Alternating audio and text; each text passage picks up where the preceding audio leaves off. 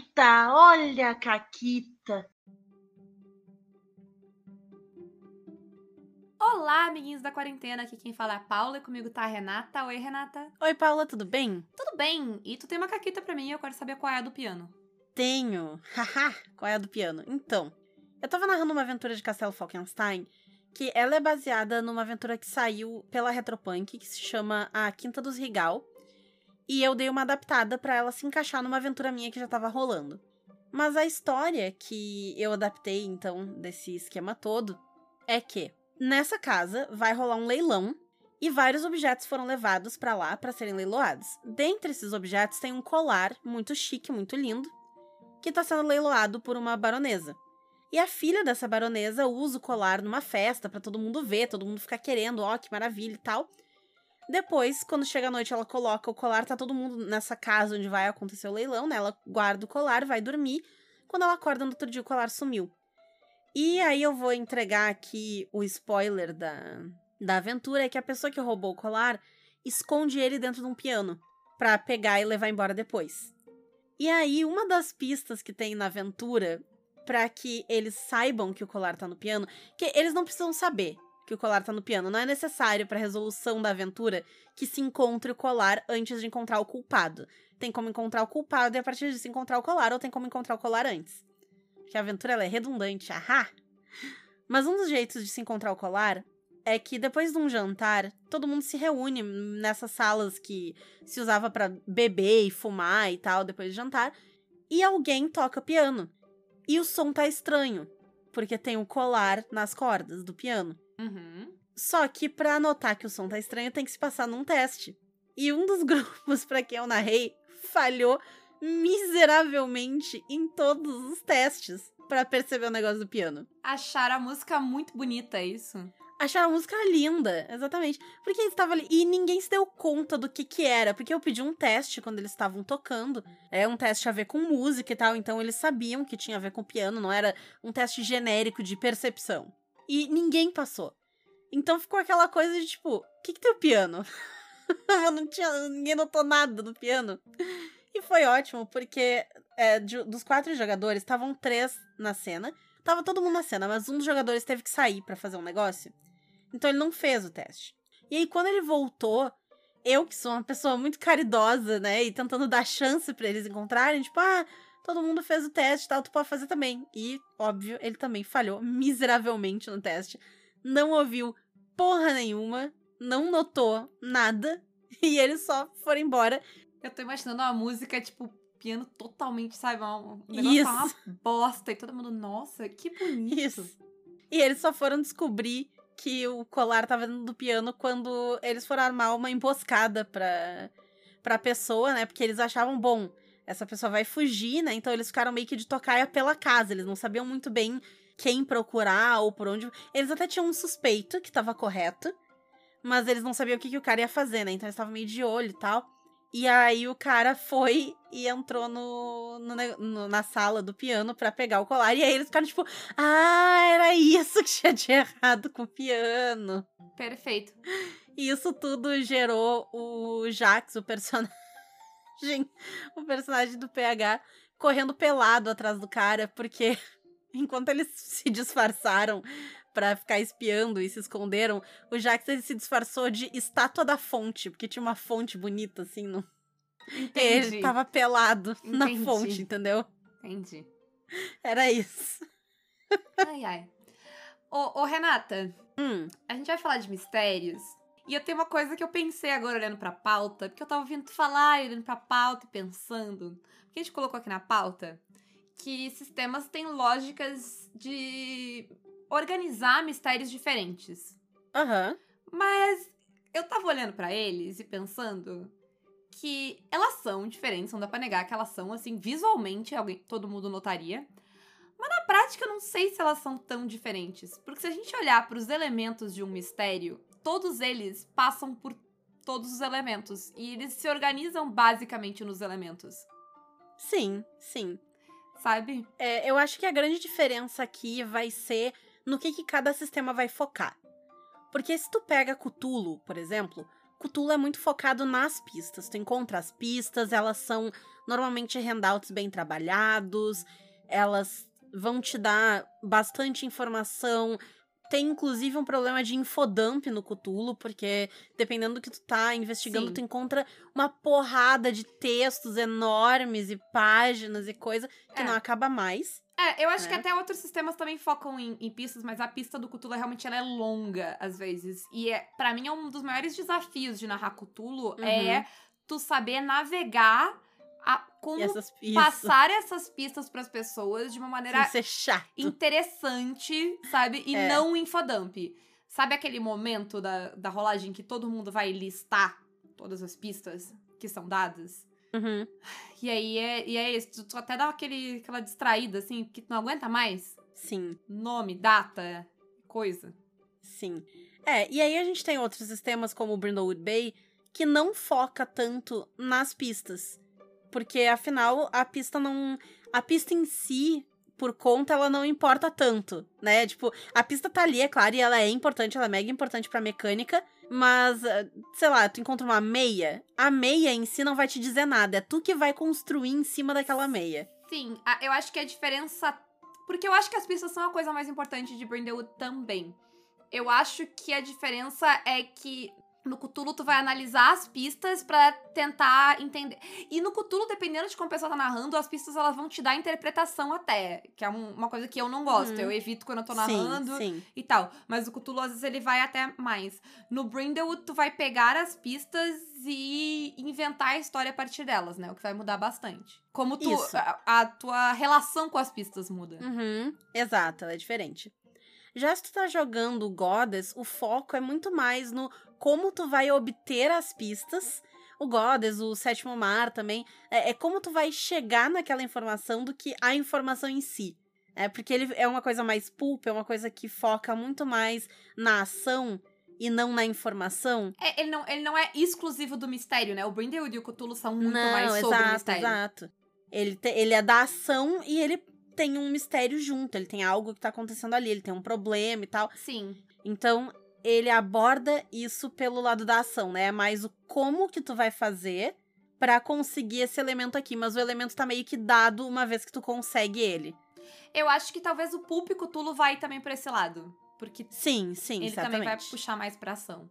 E eu acho que o- tanto Tales from the Loop quanto o City of Mysteries têm ideias bem parecidas. Porque eu, eu acho que muitas vezes eles acabam tendo mistérios mais simples do que o Cthulhu. Porque o Cthulhu sempre tem muito detalhe. Uhum. Mas ele também é bem focado em tu achar pistas, interpretar elas e descobrir, sabe? Ir nos lugares e achar e falar com as pessoas e ir solucionando aquela, sabe, aquele grande mistério. Só em geral a pista ela é uma linha, uma fala, uma coisa, um fato, sabe? E não Sim. um texto da biblioteca. A carta Uhum, que um uhum. bispo escreveu em 1800, não tô nem inventando. O Siri, inclusive, ele é o meu jeito. Eu não sei qual desses, Renata, é o teu jeito favorito de organizar mistérios, mas o meu jeito favorito é o do Siri. O Brindlewood é meio à parte, porque tu não organiza o mistério do Brindlewood. Ele, ele é muito Uhum. fora da curva ali, porque o Brindlewood. Inclusive, o Brindlewood é o único que, em, em parte, ele é bem diferente. Porque ele não tem um mistério, né? Mas o, o Siri, ele pensa o mistério como um iceberg. Então, tu vai ter, a- sabe, e aí tu vai ter camadas desse iceberg que tu vai descendo. Ele pode ser maior, menor, dependendo de quão complexo é o teu mistério. E em cada uma das camadas tem um nível de informação. E aí, tipo, as pessoas vão começar, elas vão descobrir isso, aí elas vão indo, elas vão se aprofundando, elas vão descobrir isso, daqui a pouco elas vão. E assim até chegar na pontinha ali, na pontinha de Aham. baixo do iceberg, né? Sim. É, Eu não sei se eu tenho um favorito, porque eles me dão experiências tão distintas e eu gosto delas de jeitos diferentes, que eu não sei se eu tenho um favorito deles. Eu, eu gosto bastante de investigação, meio que independente de, de qual que ela é. É, eu gosto também, mas o, de criar, pra mim, o, o Siri é um fácil e. O, o- é, o, a- o visual me ajuda. Uhum. Sim, faz sentido. E quando a gente cria um mistério, ele tem que ter uma série de elementos para ele funcionar. E aí eu queria, antes da gente entrar nisso, apontar o glow up do Caquitas. Porque no começo do Caquitas, a gente fez um programa sobre investigação.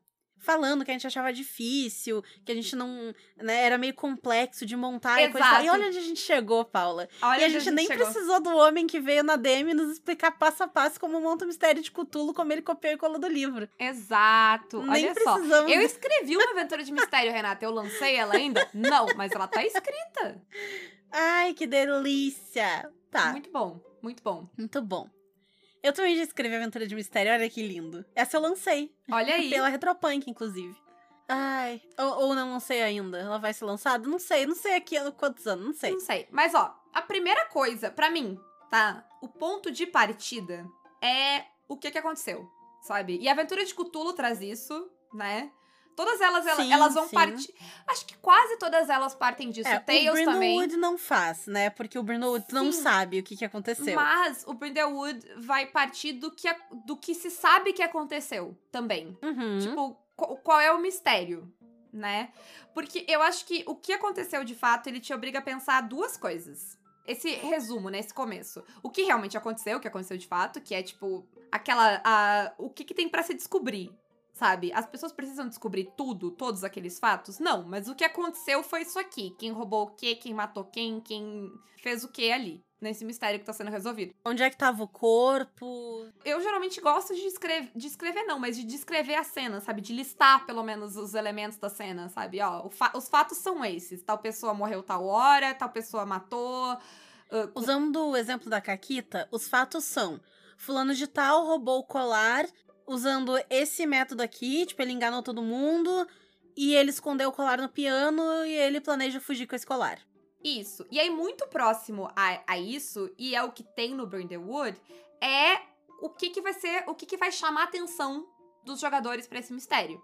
Por que, que eles estão envolvidos, como é que eles vão saber. É o gancho pra história, sabe? Sim, que no caso dessa Caquita que eu contei também, numa das vezes que eu narrei, o gancho era eles queriam participar desse leilão pra descobrir quem é que tava leiloando uns itens que tinham sido roubados de um amigo deles. E a outra mesa que jogou essa aventura, como ela era pra ser mais curtinha, era uma one shot, mas eles tinham todos um motivo pra estar ali pro leilão. Eles queriam alguma coisa do leilão, então eles estavam naquela casa onde ia acontecer. E aí, quando a pessoa grita: Ah, meu Deus, sumiu! Isso. Eles ajudam naturalmente porque eles são personagens heróicos. Essa é a ideia do Falkenstein. Sim. Então. E é esse é o momento, né? Tipo, ah, o que que vai o que que tu vai ver que é de estranho? Quem vai dar o pedido de ajuda? É como é que as pessoas vão se envolver nessa história, né? Isso o Brindlewood tem. Uhum. Qual é a superfície do mistério, né?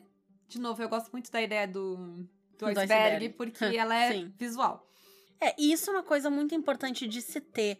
Porque quando tu vai narrar um mistério, se tu sabe o resumo, lembra do episódio anterior sobre adaptar? Se tu sabe o resumo do que aconteceu, tu consegue adaptar. Sim, Porque tu sabe quem fez o quê, tu sabe qual é a intenção daquela pessoa, tu sabe como ela agiria. Então tu não precisa ter mapeado exatamente todos os passos daquela pessoa, mas tu sabe o que ela quer fazer. O cara Isso. quer pegar o colar de volta e ele quer fugir. Uhum. Então, se acharem o colar, ele vai tentar dar um jeito de roubar o colar. Se não acharem, ele vai tentar passar de segredinho ali escondido pra pegar o colar e dar no pé. Então, tu sabe o que, que a pessoa quer e como ela vai agir dependendo do que acontecer. Isso, e se os jogadores pensarem num método inusitado pra arrumar uma pista que tu não pensou em qual seria a resposta, tu tem como responder porque tu sabe o que aconteceu. Exatamente. É muito complicado narrar um mistério em que tu não sabe o que aconteceu. Eu tava, inclusive, falando com o Fred Ford esses dias sobre como um problema de narrar aventura pronta, e principalmente de mistério, é que tu tem que ler ela inteira. Sim. Porque sim. tu tem que saber o que tá acontecendo. Porque tu nunca sabe onde é que eles vão. Pode ser que o lugar que a aventura previu que seria o último é o primeiro lugar que os filhos da puta vão. Sim, Então tu precisa saber. sim. E às vezes eles vão ter métodos de encontrar eh, pistas que tu não esperava. E aí tu vai ter que inventar pistas que não estavam na tua lista de pistas, sabe? Ou tu vai dizer que. Claro, tu sempre pode dizer que não, não sei, não tem como fazer isso. Até de forma honesta, tipo, tu não tem como fazer isso porque eu não sei a resposta. Mas se tu quiser fazer, e sabendo isso, além de tu conseguir adaptar e inventar, tu consegue é, é, é um norte para te começar a escrever, né? E eu gosto, eu vou voltar pra, pra ideia do iceberg, mas tu tem a superfície e tu tem a pontinha, sabe? Tu só tem que preencher esse meio. Uhum, E é muito mais fácil preencher esse meio quando tu sabe qual é o ponto de partida do mistério, então qual é o gancho do mistério e qual é o, o a resolução do mistério, né? O que, que tem para ser descoberto. E aí tu vai pensar em, tipo, qual é o caminho para se chegar até lá, né? Exato. E é aí que entram as pistas. Tem uma coisa muito importante sobre as pistas que é, elas têm que ser redundantes.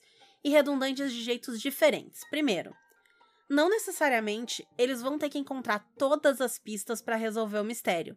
Pode ser, exemplo do da Caquita, não encontrar o colar no piano não impede ninguém de resolver o mistério, porque tu tem outras pistas para saber quem é o culpado e ele pode te levar até o colar.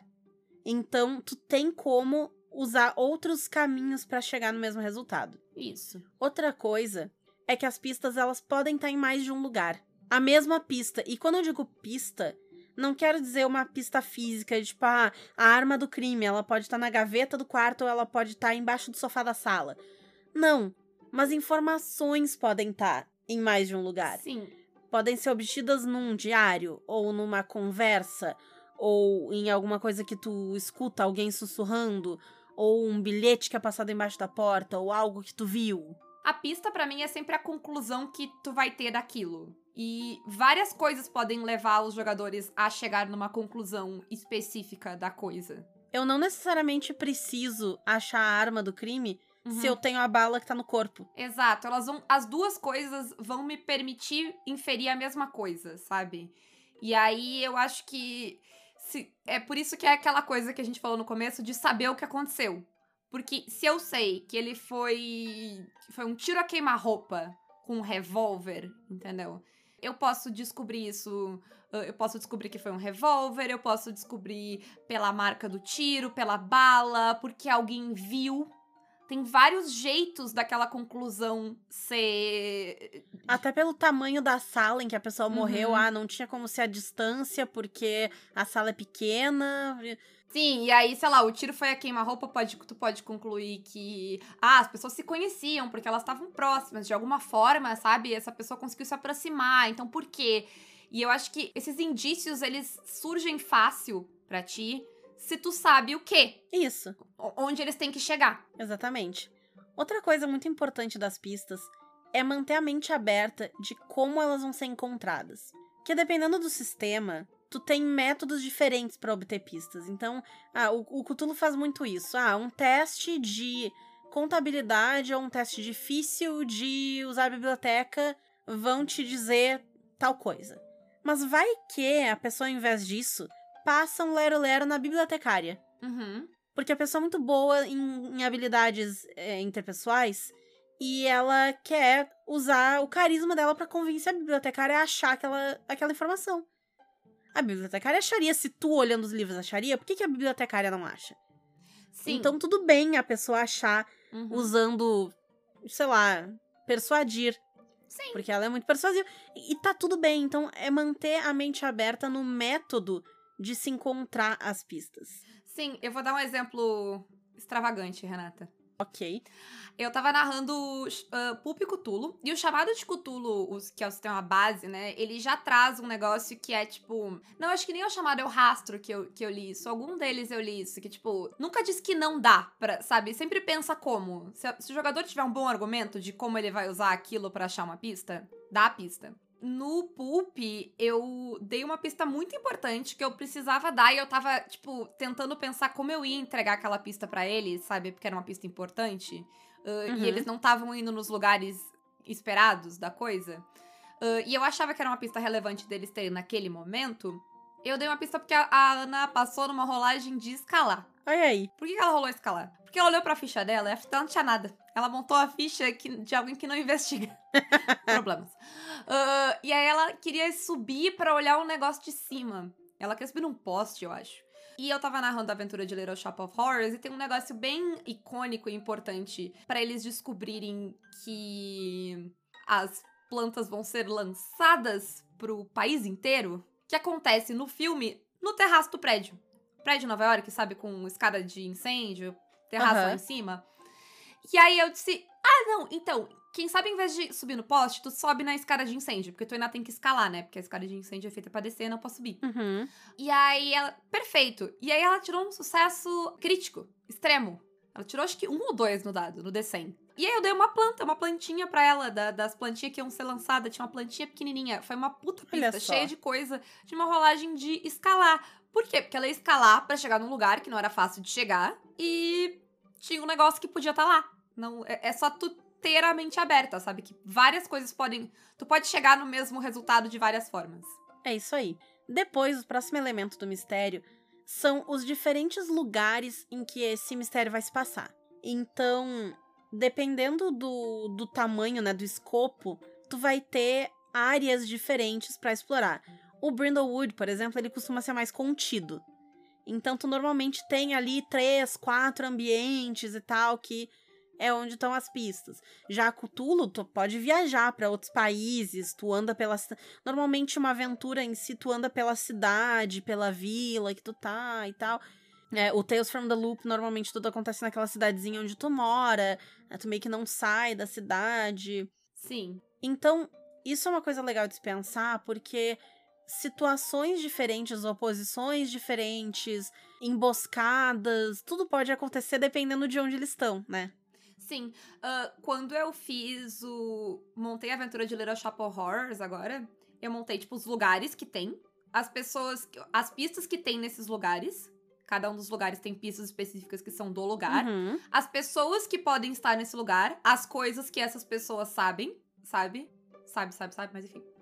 É, sabe, sabe, sabe, é um problema seríssimo do Caquitas. É um problema seríssimo, é um drinking game insano se vocês quiserem fazer. assim. Nossa, nossa Não senhora. recomendo. Nossa. Eu tiro vários, né, na edição. Eu sim, tiro. sim. Um milhão de sabes. Mas ainda assim fica. Fica, fica. Agora vai todo mundo começar a anotar. Vai. O festival de Ou sabe, não, sabe, porque sabe, tu cortou essa parte e eles não estão sabendo. Não cortei, não. E é basicamente isso.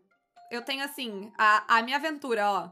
Ela tem a linha do tempo do que aconteceu, tipo, toda a história que aconteceu, que é tipo um resumo do filme. Aí ela tem os lugares e as pessoas e as pistas que cada um tem. Isso aí. Inclusive, pistas com pessoas, informações que as pessoas têm, é um jeito muito legal de dar pistas em partes. Nessa aventura da Caquita do começo, tem a primeira vez que eles escutam falar de um personagem é por fofoca. Porque tem duas pessoas fofocando e tal. Ah, porque eu vi a fulana de tal falando com o doutor e não sei o quê. Então a gente tem esse doutor aí, tipo, ah, ele é, do- ele é médico do quê? Ah, ninguém, não sei, não- só sei que ele é um doutor e tal. né? E aí, mais pra frente, quando eles realmente conhecem o cara, eles descobrem que ele é um hipnotista, que se chama de doutor. Então ele não é um médico.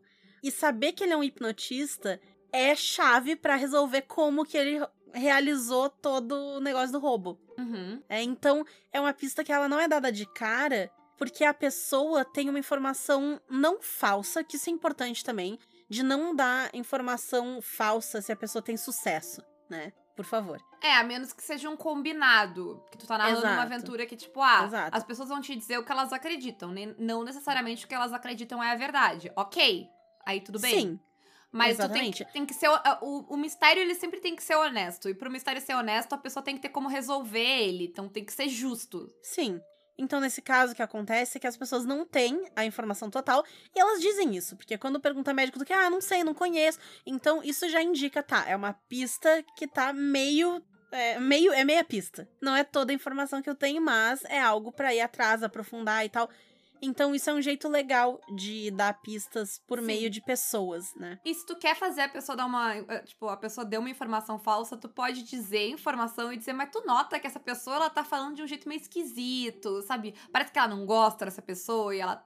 Enfim, tem modos de tu interpretar o personagem. E a minha coisa favorita de NPC, de ah, histórias de mistério, é eu saber. Eu, eu não ter, tipo, ai, que pistas essa pessoa vai dar. Eu tenho. Que coisas essa pessoa sabe. Porque daí as pessoas podem também fazer perguntas pra ela e eu posso chegar Uhum. nas. Sabe? Eu tenho voltas e caminhos que eu posso ah, usar nessa interação pra dar pistas pra pessoa. Exatamente. E por fim, a gente tem a questão das oposições. Oposições, perigos, inimigos, que vão ser as forças que vão ir contra quem tá investigando esse mistério. Essas coisas elas podem variar desde a própria pessoa tá tentando encobrir o que ela fez, ou podem ser perigos locais, podem ser armadilhas, pode ser alguma coisa do clima, uma nevasca Sim. que atrapalha a investigação. Pode ser outra pessoa que tá investigando o mesmo mistério que tu, porque às vezes é. Tu tá uhum. investigando alguma coisa mais sobrenatural e tu não é o único que tá atrás daquilo. Pode ser, às vezes, consequências das próprias ações, né, de quem tá jogando. Pode, pode. Mas é o elemento que vai tornar aquela história mais emocionante, né? Porque se tu tá só investigando um caso sem uh, risco nenhum, pode ficar monótono. É, né? exatamente. É o que vai dar o senso de urgência, é o que vai dar aquela chacoalhada, sabe, na história, quando tá tudo. Ah, não, tá tranquilo aqui, a gente vai ficar. Ah, não, eu vou ficar aqui nessa biblioteca, eu vou olhar todos os livros até eu achar o que eu quero, entendeu? Mas de repente, sei lá, começa alguém tenta abrir a porta, e aí? Uhum. Então, esses são os elementos que a gente meio que resumiu compõem um mistério. E uma coisa importante é que o mistério, ele não precisa ser algo mega complexo. Ele não precisa ter um milhão de reviravoltas, ele não precisa ter 40 mil pistas espalhadas em 50 cenários diferentes. Ele não precisa ter essas pistas escritas e descritas em detalhes e handouts uhum. bonitinhos e feitos. Nada disso é necessário. E eu acho que, eu não sei é, se isso é pra ti, mas essa é a diferença do Glow Up do Caquitas para mim essa é a grande sacada. De que eu não precisava de tantos detalhes quanto eu achei uhum. que eu precisava, ou da complexidade que eu achei que eu precisava para fazer Sim. um mistério legal. Porque a gente tava muito. Naquela época que a gente gravou esse episódio, né? O, o das investigações, a gente tinha jogado o quê? Cutulo de investigativo. É, rastro chamado, mas Cutulo. É. E Cutulo é uma coisa que é meio complexa de se escrever, justamente porque a ideia das aventuras de Cutulo elas são pesadas na lore, nas histórias, nos handouts, tem textos, tem coisa que se tu quiser fazer uma aventura de Cthulhu com cara de aventura oficial de Cthulhu, é difícil. Tu vai ter que produzir muito material se tu quiser emular exatamente aquilo. O que não quer dizer que tu precise, porque tu tem como narrar uma aventura de Cthulhu que não vai ter tudo isso. Né? Não, é, não é necessário. Sim. Mas sim. naquela época era a referência. Olha que lindo. O Caquitas já é tão velho que a gente foi falar naquela Sim. época. Exato. Mas é, porque tipo, pensar que tipo, ela tem que ter todos os lugares, e a descrição dos lugares, e as pistas daqueles lugares, e a redundância, e os NPCs. Chega a dar uma ansiedade.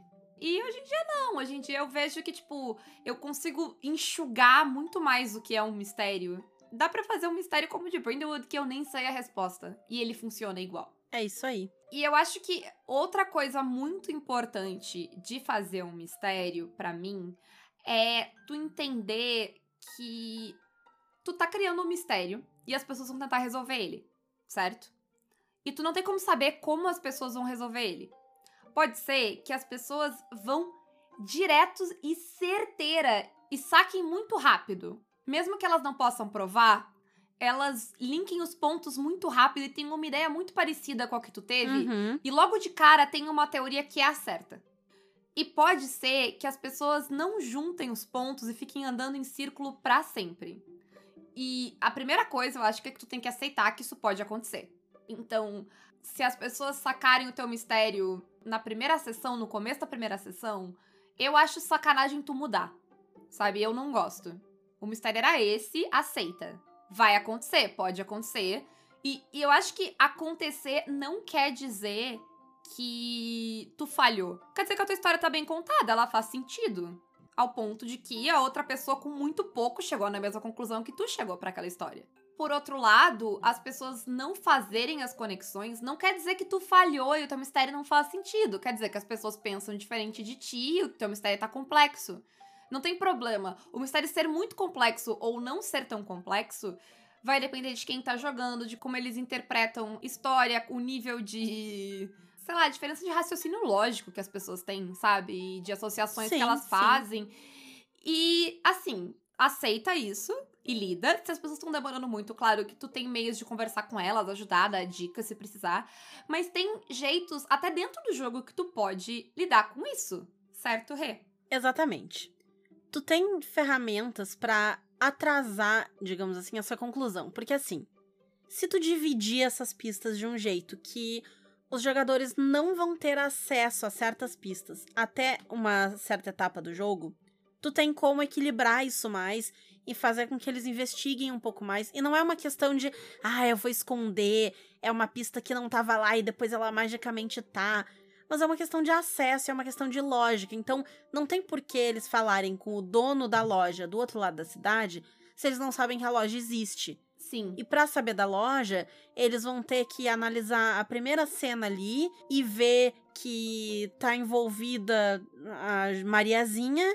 E quando eles forem falar com a Mariazinha, ela vai mencionar que ela tinha comprado tal coisa na loja.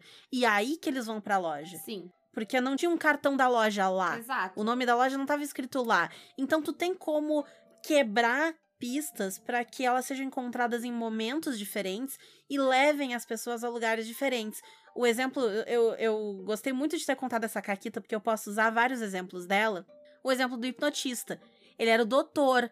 Depois que eles foram saber que, na verdade, ele era um hipnotista. Sim. Se eles soubessem que ele era um hipnotista desde o começo, a conclusão de que ele é o culpado é muito rápida. O grande mistério é como é que a pessoa conseguiu entrar e sair desse quarto trancado. Uhum. Porque ele hipnotizou quem tava dentro pra destrancar e depois retrancar a porta. Sim. Essa é a resposta. Só que se tu não sabe que tem um hipnotista na jogada, tu não pensa isso logo de cara. No momento que tu sabe, isso clica e tu entende. Tá, isso é uma possibilidade. Então, se o hipnotista tá na cena desde o começo, é muito fácil tu chegar a essa conclusão. Mas na aventura ele tá num congresso. Então ele só chega mais tarde. Então tu tem ali a manhã e a tarde inteira ele chega pra janta. Tu tem a manhã e a tarde pra investigar sem ter ideia de que esse cara é um hipnotista.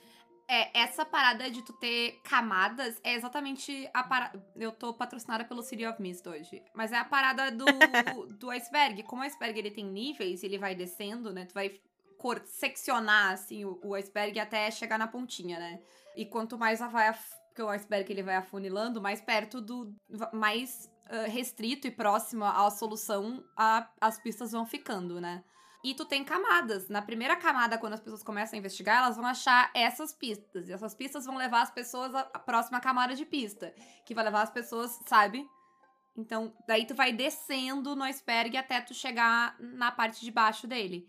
Eu acho que ter essa visualização ajuda. Se tu quer, sabe, fazer uma história que tem um pouco mais de controle. Mas quando eu narrei City, o que aconteceu, Renata? Sabe o que aconteceu? Tudo saiu do Tudo, controle. não, tudo saiu do controle. Em alguns momentos eles acharam atalhos pra isso, dentro da própria mecânica do Siri. Por quê? Porque tu pode. Como é que é? Stop holding back? É, não se contenha. Isso, tu pode não se conter e usar o teu poder de uma forma absurda.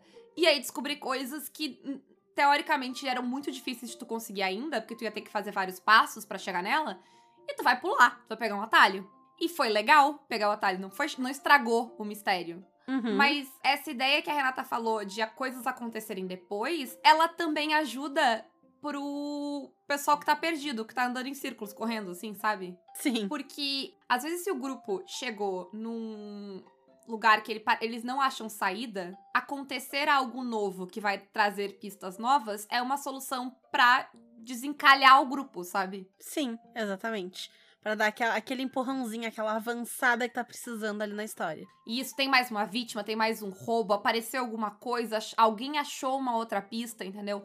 Algo, chegou um personagem novo na história, alguma coisa que vai acontecer que vai abrir mais possibilidades pra que as pessoas possam continuar investigando quando elas chegaram no que elas acharam que era uma parede, né? Exatamente.